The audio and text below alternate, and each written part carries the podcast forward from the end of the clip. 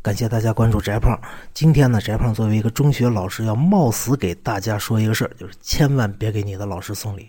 翟胖一位同事最近在学车，他说驾校里边现在有一个风气，就是学员要凑份子给自己的教练送一份礼，而且不光是驾校，我们的中小学里也有这样的风气。每到逢年过节，很多家长要给老师送一份礼。但是这个送礼是个好事吗？我告诉您，即便抛开道德上的顾虑，只是说实际的效果，一定不是好事儿。为什么？首先，您送了礼以后，老师的水平会提高吗？不会。学生的能力会提高吗？也不会。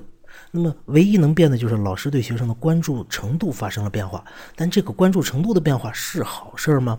很多时候，我们看起来似乎是好事。例如，这学生给老师呃问了一个问题，老师呢给这学生多讲一些，多让他学一些，是吗？这只是表面现象，背后呢？如果这个学生说今天老师我感冒了，我要请假，您说这收了您礼的老师会怎么样？如果这个学生没有给老师送过礼呢，那老师可能是尽量的不让他请假，为什么要补课嘛？但是如果拿过人家的礼呢，很可能拿人家手短就会批了。日积月累，这个问题可就大了去了。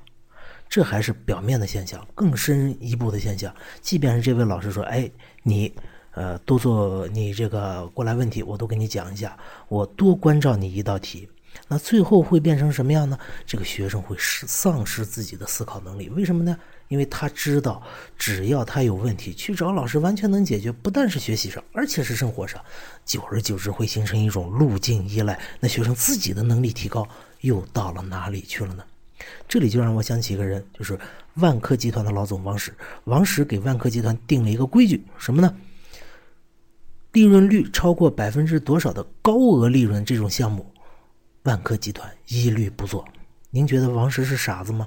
不是，王石的道理是说，我们万科集团的核心能力就是我们在市场上用很少的成本，能够给客户提高很好的服务，我们赚取我们应得的利润。如果钱来的太容易，那么我们的这些业务员就会变懒，我们的公司就会变懒，最后导致我们公司的竞争能力。就会被削弱。好，说到这儿，您还觉得给老师送礼是好事儿吗？再见。